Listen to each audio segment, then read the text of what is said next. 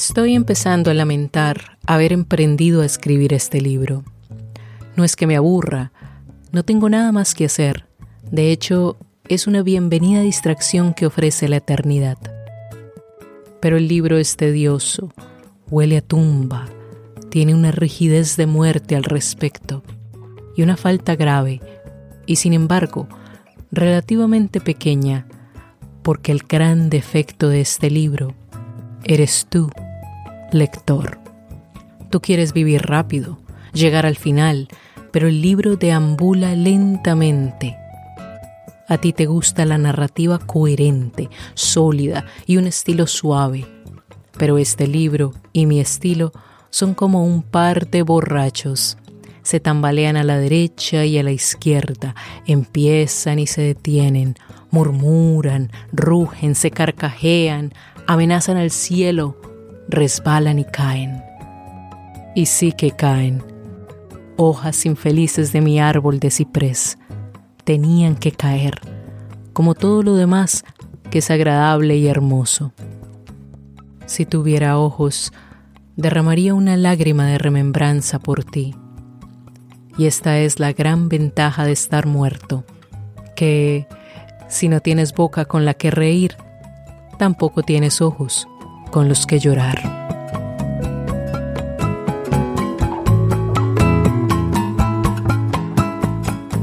Hola, hola estimados y estimadas oyentes de Tres Cuentos, el podcast bilingüe dedicado a las narrativas literarias históricas y tradicionales de Latinoamérica. Yo soy Carolina Quiroga Stoltz y hoy comenzamos un viaje de nueve semanas a través de Latinoamérica fantástica. El inicio de este episodio fue escrito por el autor de hoy, Joaquín María Machado de Aziz, y pueden encontrar el texto en el libro Memorias Póstumas de Bra Cubas.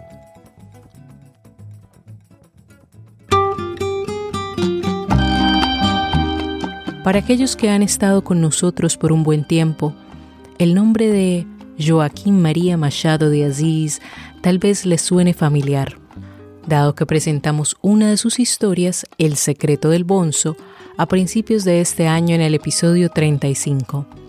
Entonces, ¿Por qué traerlo de vuelta?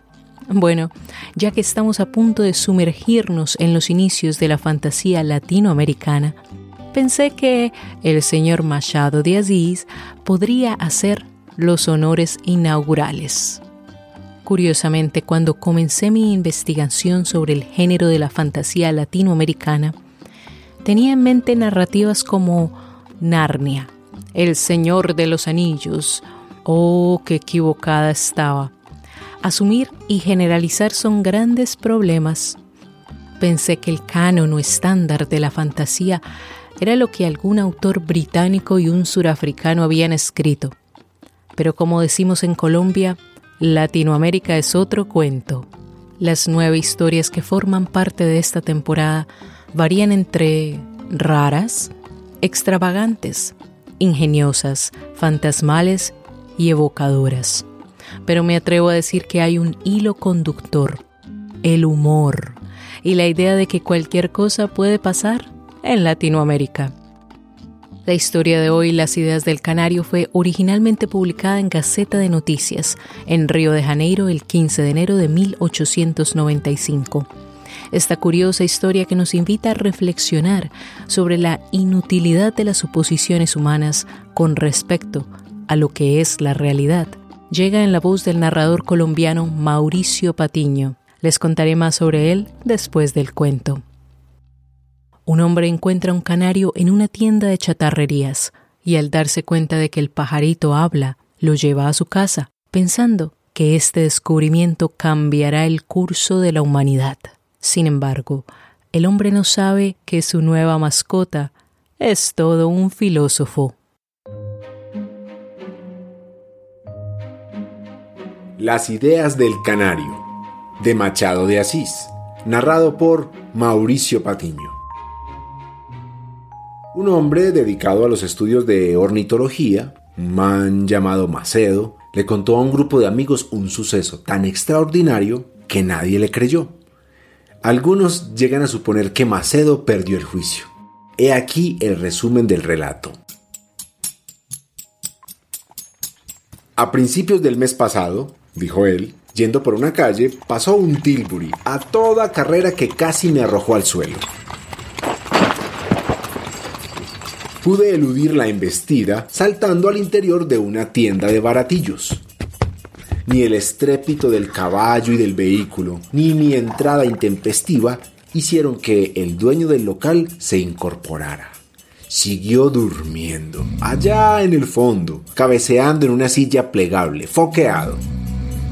Era un guiñapo de hombre, barba de color paja, sucia, la cabeza encasquetada en un gorro deshilachado que probablemente no había encontrado comprador.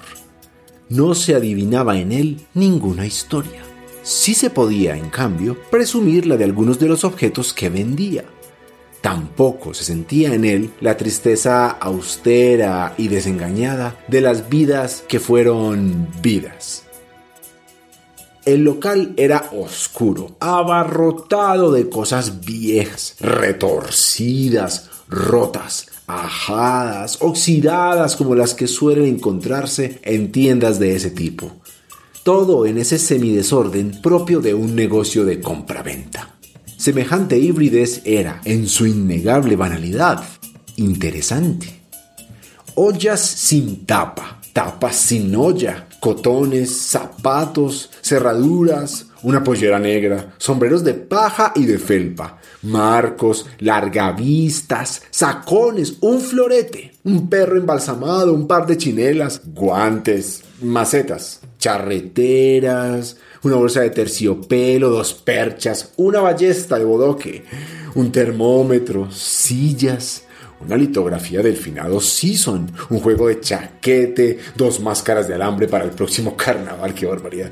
Todo eso y el resto que no vi o no recuerdo, colgado o expuesto en cajas de cristal, igualmente viejas.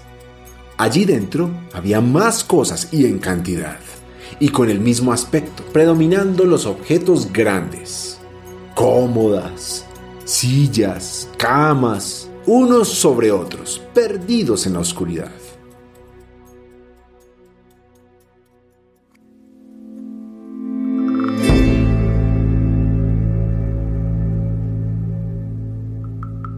Estaba por salir cuando vi una jaula colgada de la puerta. Aunque era tan vieja como el resto, faltaba para que tuviese el mismo aspecto desolador de todo lo demás que estuviese vacía. No estaba vacía, Dentro de ella saltaba un canario.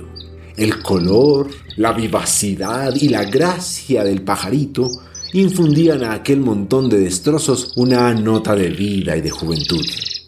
Era el último pasajero de algún naufragio que allí había ido a parar íntegro y alegre como antes de la catástrofe. Apenas lo miré, empezó a saltar, hacia abajo y hacia arriba, de varilla en varilla, como si quisiera decir que en medio de aquel cementerio resplandecía un rayo de sol. No atribuyo esta imagen al canario, sino porque me dirijo a gente proclive a la retórica. A decir verdad, él no pensó ni en el cementerio ni en el sol, según me confesó después. Yo Subyugado por el placer que me produjo aquel paisaje, me sentí indignado con el destino del pájaro y murmuré por lo bajo palabras de amargura. ¿Quién sería el dueño execrable de este animalillo que tuvo el coraje de deshacerse de él por algunas monedas? ¿Qué mano indiferente, no queriendo retener a ese compañero del dueño difunto, lo dio de regalo a algún pequeño que lo vendió para poder comprar golosinas? Y el canario, deteniéndose en la varilla, trinó lo siguiente. Seas tú quien fueres, ciertamente no estás en tu sano juicio. No tuve un dueño execrable. No fui entregado a ningún niño que me vendiese. Solo una imaginación enferma puede ser capaz de tales conjeturas. Ve a tratarte, amigo. ¿Cómo? Lo interrumpí yo, sin tiempo para asombrarme. Pretendes hacerme creer que tu dueño no te vendió a esta casa. No fue la miseria o la indolencia quien te trajo a este cementerio como un rayo de sol. No sé qué quiere decir sol o cementerio. Si los canarios que has visto suelen usar el primero de esos nombres, tanto mejor porque es lindo. Pero presumo que te confundes. Perdón, pero tú no estás aquí por propia iniciativa. Alguien debió traerte salvo que tu dueño haya sido desde siempre el hombre que está allí sentado. Dueño, el hombre que está allí sentado es mi criado. Me da agua y comida todos los días, con tal regularidad que yo, si tuviese que pagarle sus servicios, debiera contar con mucho. Pero los canarios no pagan a sus criados. En verdad, si el mundo es propiedad de los canarios, sería extravagante que ellos pagasen por lo que hay en él. Pasmado por las respuestas, no sabía qué admirar más, si el lenguaje o las ideas. El lenguaje, aunque me parecía humano, salía del ave en trinos graciosos. Miré a mi alrededor para cerciorarme de que estaba despierto. La calle era la misma. El local era el mismo sitio oscuro, triste y húmedo, un cuchitril. El canario, moviéndose de un lado a otro, esperaba que yo le hablase. Le pregunté entonces si tenía nostalgia del espacio azul e infinito. Pero, mi querido amigo, trinó el canario, ¿qué quiere decir espacio azul e infinito? Ah, perdóname. Pero, a ver, eh, ¿qué piensas de este mundo? Más bien dime, ¿qué es el mundo?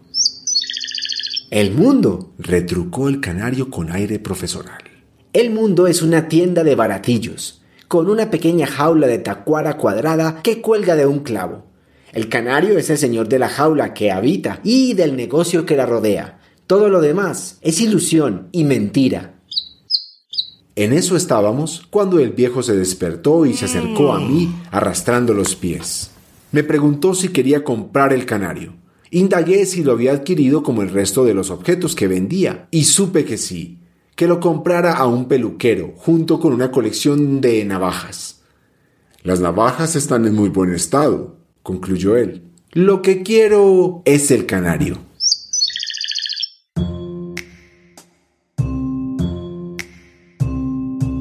Le pagué lo que quería. Mandé a comprar una jaula más amplia, circular, de madera y alambre, pintada de blanco, y ordené que la ubicasen en el balcón de mi casa, de donde el pajarito podía ver el jardín, la fuente y un poco de cielo azul.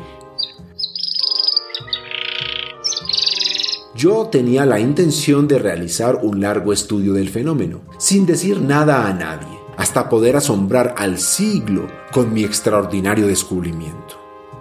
Empecé por alfabetizar la lengua del canario, por estudiar su estructura, las relaciones con la música, los sentimientos estéticos del ave, sus ideas y reminiscencias. Tras este análisis filológico y psicológico, me introduje decididamente en la historia de los canarios, su origen, los primeros siglos, geología y flora de las Islas Canarias. Traté de saber si se trataba de un pájaro con sentido de la orientación marítima, etc. Conversábamos largas horas. Mientras yo tomaba mis apuntes, él esperaba, saltando de aquí para allá, trinando. No teniendo más familia que dos criados, les ordenaba que no me interrumpiesen, ni siquiera cuando el motivo fuese una carta o un telegrama urgente, o alguna visita de importancia. Dado que ambos estaban al par de mis ocupaciones científicas, la orden les pareció natural, y no sospecharon que el canario y yo nos entendíamos. De más está decir que dormía poco. Me despertaba dos o tres veces en la noche, deambulaba, me sentía afiebrado, Finalmente, retornaba al trabajo para releer, agregar, corregir. Rectifiqué más de una observación, ya sea porque la entendí mal o porque él no me la había expresado con claridad. La definición del mundo fue una de ellas. Tres semanas después de la entrada del canario a mi casa, le pedí que me repitiese esa definición. El mundo, respondió él, es un jardín muy vasto con una fuente en el medio, flores y arbustos, algo de césped, aire claro y un poco de azul en lo alto. El canario, dueño del mundo, habita en una jaula amplia, blanca y circular, de donde contempla cuanto lo rodea. Todo lo demás es ilusión y mentira. El lenguaje también sufrió algunas rectificaciones y a ciertas conclusiones que al principio me habían parecido simples, luego las vi como temerarias. Aún no podía escribir la monografía que habría de enviar al Museo Nacional, al Instituto Histórico y a las universidades alemanas. No porque me faltase información, sino porque deseaba, ante todo, acumular las observaciones necesarias y ratificarlas. En los últimos días no salía de casa, no contestaba las cartas, no quise saber nada de amigos ni de parientes. Todo yo era un canario. De mañana, uno de los criados tenía a su cargo limpiar la jaula y ponerle agua y comida. El pajarito no le decía nada, como si supiese que a aquel hombre le faltaba formación científica. La atención que, por lo demás, le concedía el sirviente era absolutamente sumaria. Él no amaba a los pájaros.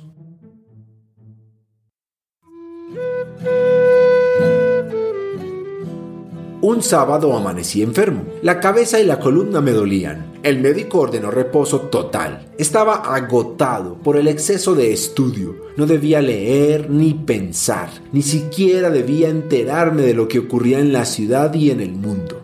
Así estuve cinco días. Al sexto me levanté y solo entonces supe que el canario, mientras el criado se ocupaba de él, había huido de la jaula. lo primero que sentí fueron ganas de estrangular al criado se me pasaron. La indignación me sofocó. Caí en la silla, mudo, al helado. El culpable se defendió. Juró haber tomado todos los recaudos. El pajarito había logrado huir gracias a su astucia. Pero no lo buscaron. Sí, señor. Al principio se trepó al tejado. Yo lo seguí. Él huyó. Fue hacia un árbol. Después se escondió no sé dónde. Desde ayer no hago más que averiguar. Pregunté a los vecinos y a los jardineros de las quintas cercanas. Nadie sabe nada. Sufrí mucho. Felizmente el agotamiento estaba superado y luego de algunas horas pude salir al balcón y al jardín. Ni rastros del canario. Pregunté, corrí de aquí para allá, pedí que me informaran y nada.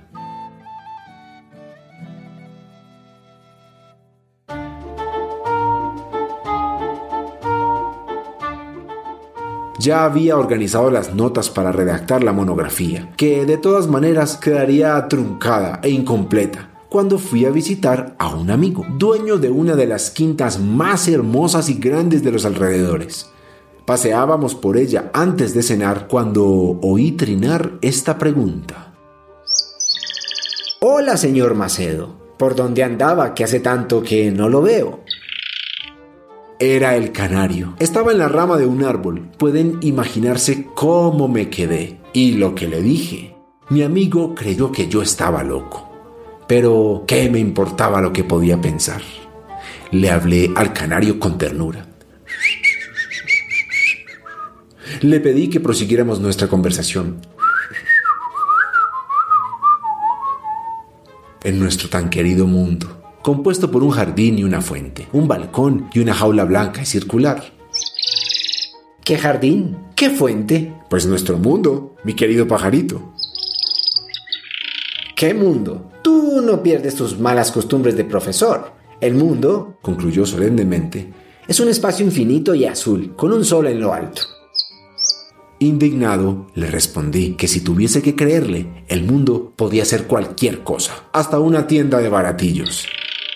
¿Una tienda de baratillos? Trinó él, a pulmón pleno. Es que, ¿acaso existen las tiendas de baratillos?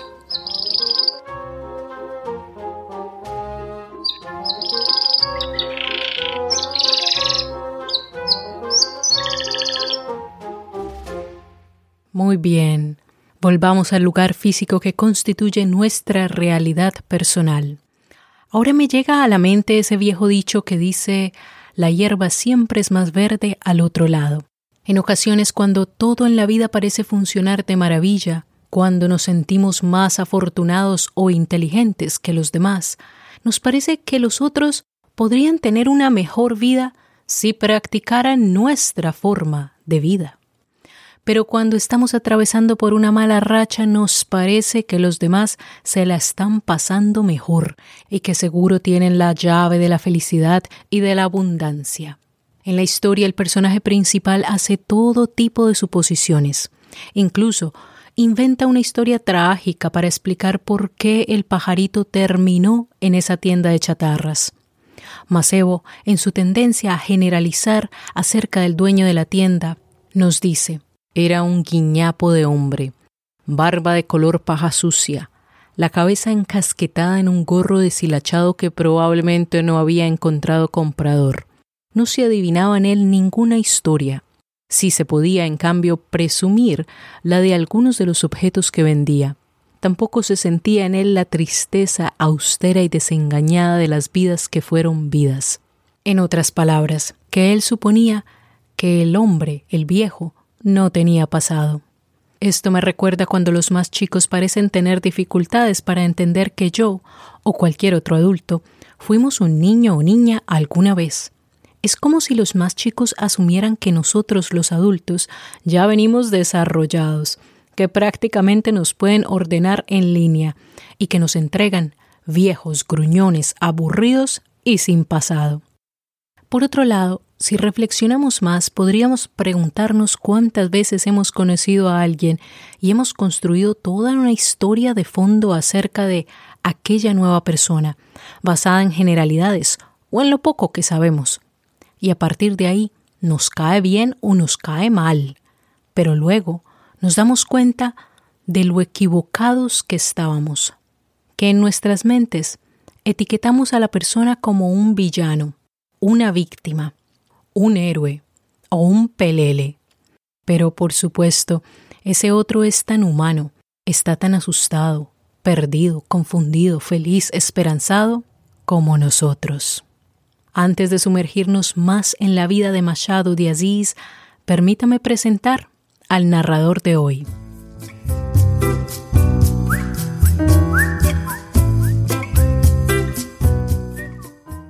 Mauricio Patiño Acevedo es artista y comunicador colombiano. Mauricio narra en español, inglés o en francés. Este cuentero de Medellín, quien reside en la capital, en Bogotá, ha compartido sus historias desde el año 2002 en escenarios culturales de más de 15 países en tres continentes, desafiando los límites de la narración oral al invitar otros lenguajes estéticos y hoy día digitales a sus puestas en escena. Adicionalmente a su trabajo de gestión cultural como comunicador, Mauricio ha participado en la dirección creativa de proyectos transmediáticos de carácter nacional. Algunos de los más importantes son los portales y apps, aplicaciones móviles, de Maguaré, el portal para la primera infancia en Colombia, Maguarret, el portal para cuidadores de la primera infancia, y Viajeros del Pentagrama, una estrategia de apoyo para la transformación musical en escuelas públicas primarias. Todo esto se ha realizado desde el Ministerio de Cultura de Colombia. Actualmente Mauricio participa en la Estrategia Digital para la Apropiación Social de la Comisión para el Esclarecimiento de la Verdad, la Convivencia y la No Repetición. Si les ha entrado la curiosidad por saber más acerca del trabajo de Mauricio, les dejaré en la transcripción los enlaces a los proyectos en los que él ha participado y un video para que lo vean contando cuentos. No se lo pueden perder.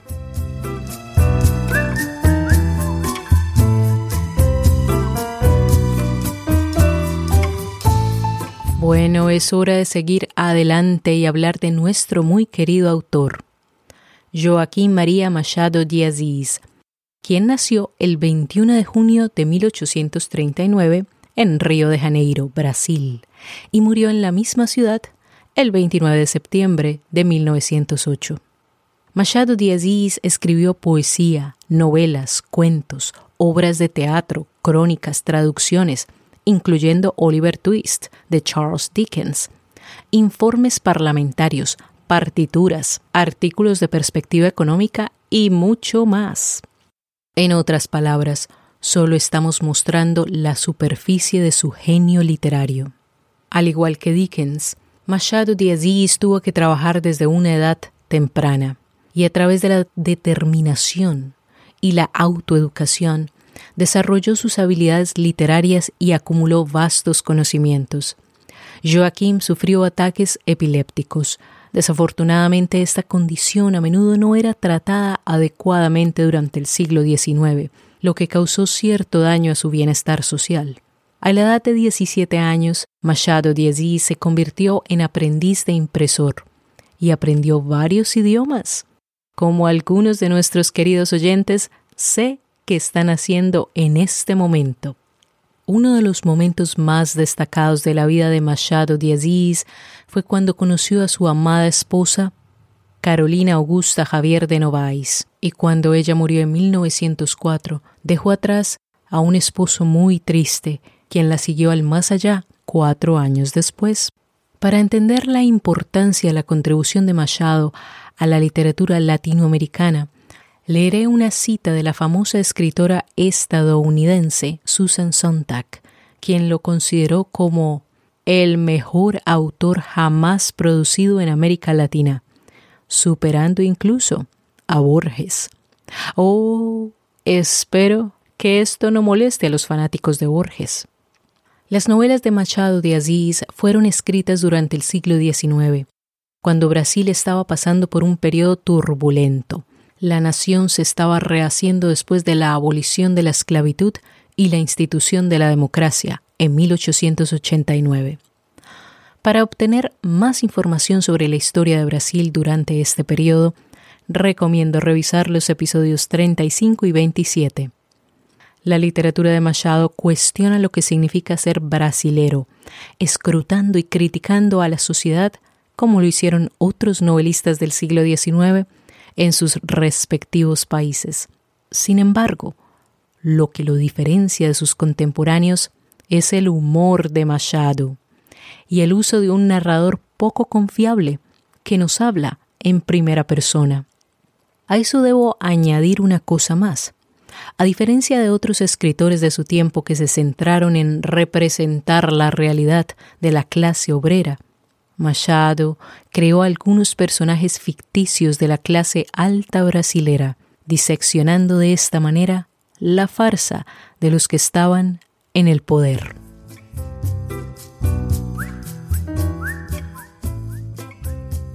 Para concluir el programa quiero cerrar con otra de las citas de Machado sobre cómo las cosas conducen a la creación de otras cosas.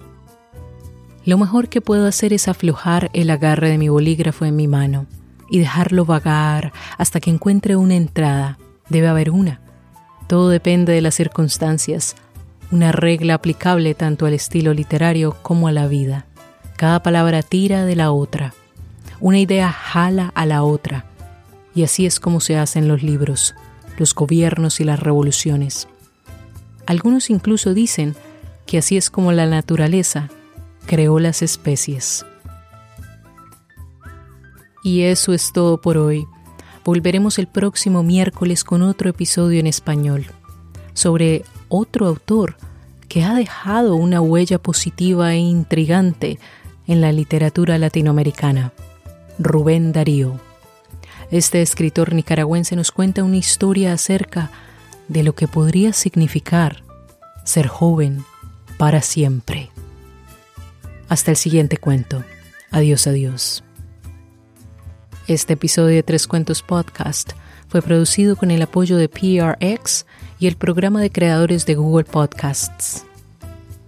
Recuerda seguir a Tres Cuentos en Facebook, Instagram, iTunes, Google Podcasts, iVoox, Stitcher, Spotify o donde sea que nos encontraste. Y también visita nuestra página web www.trescuentos.com. La música y los efectos de sonido fueron descargados de la biblioteca de audio de YouTube y de freesound.org. La lista de créditos por canción y las fuentes de investigación las pueden encontrar en la transcripción, es decir, en nuestra página web. Nos escuchamos pronto. Adiós, adiós.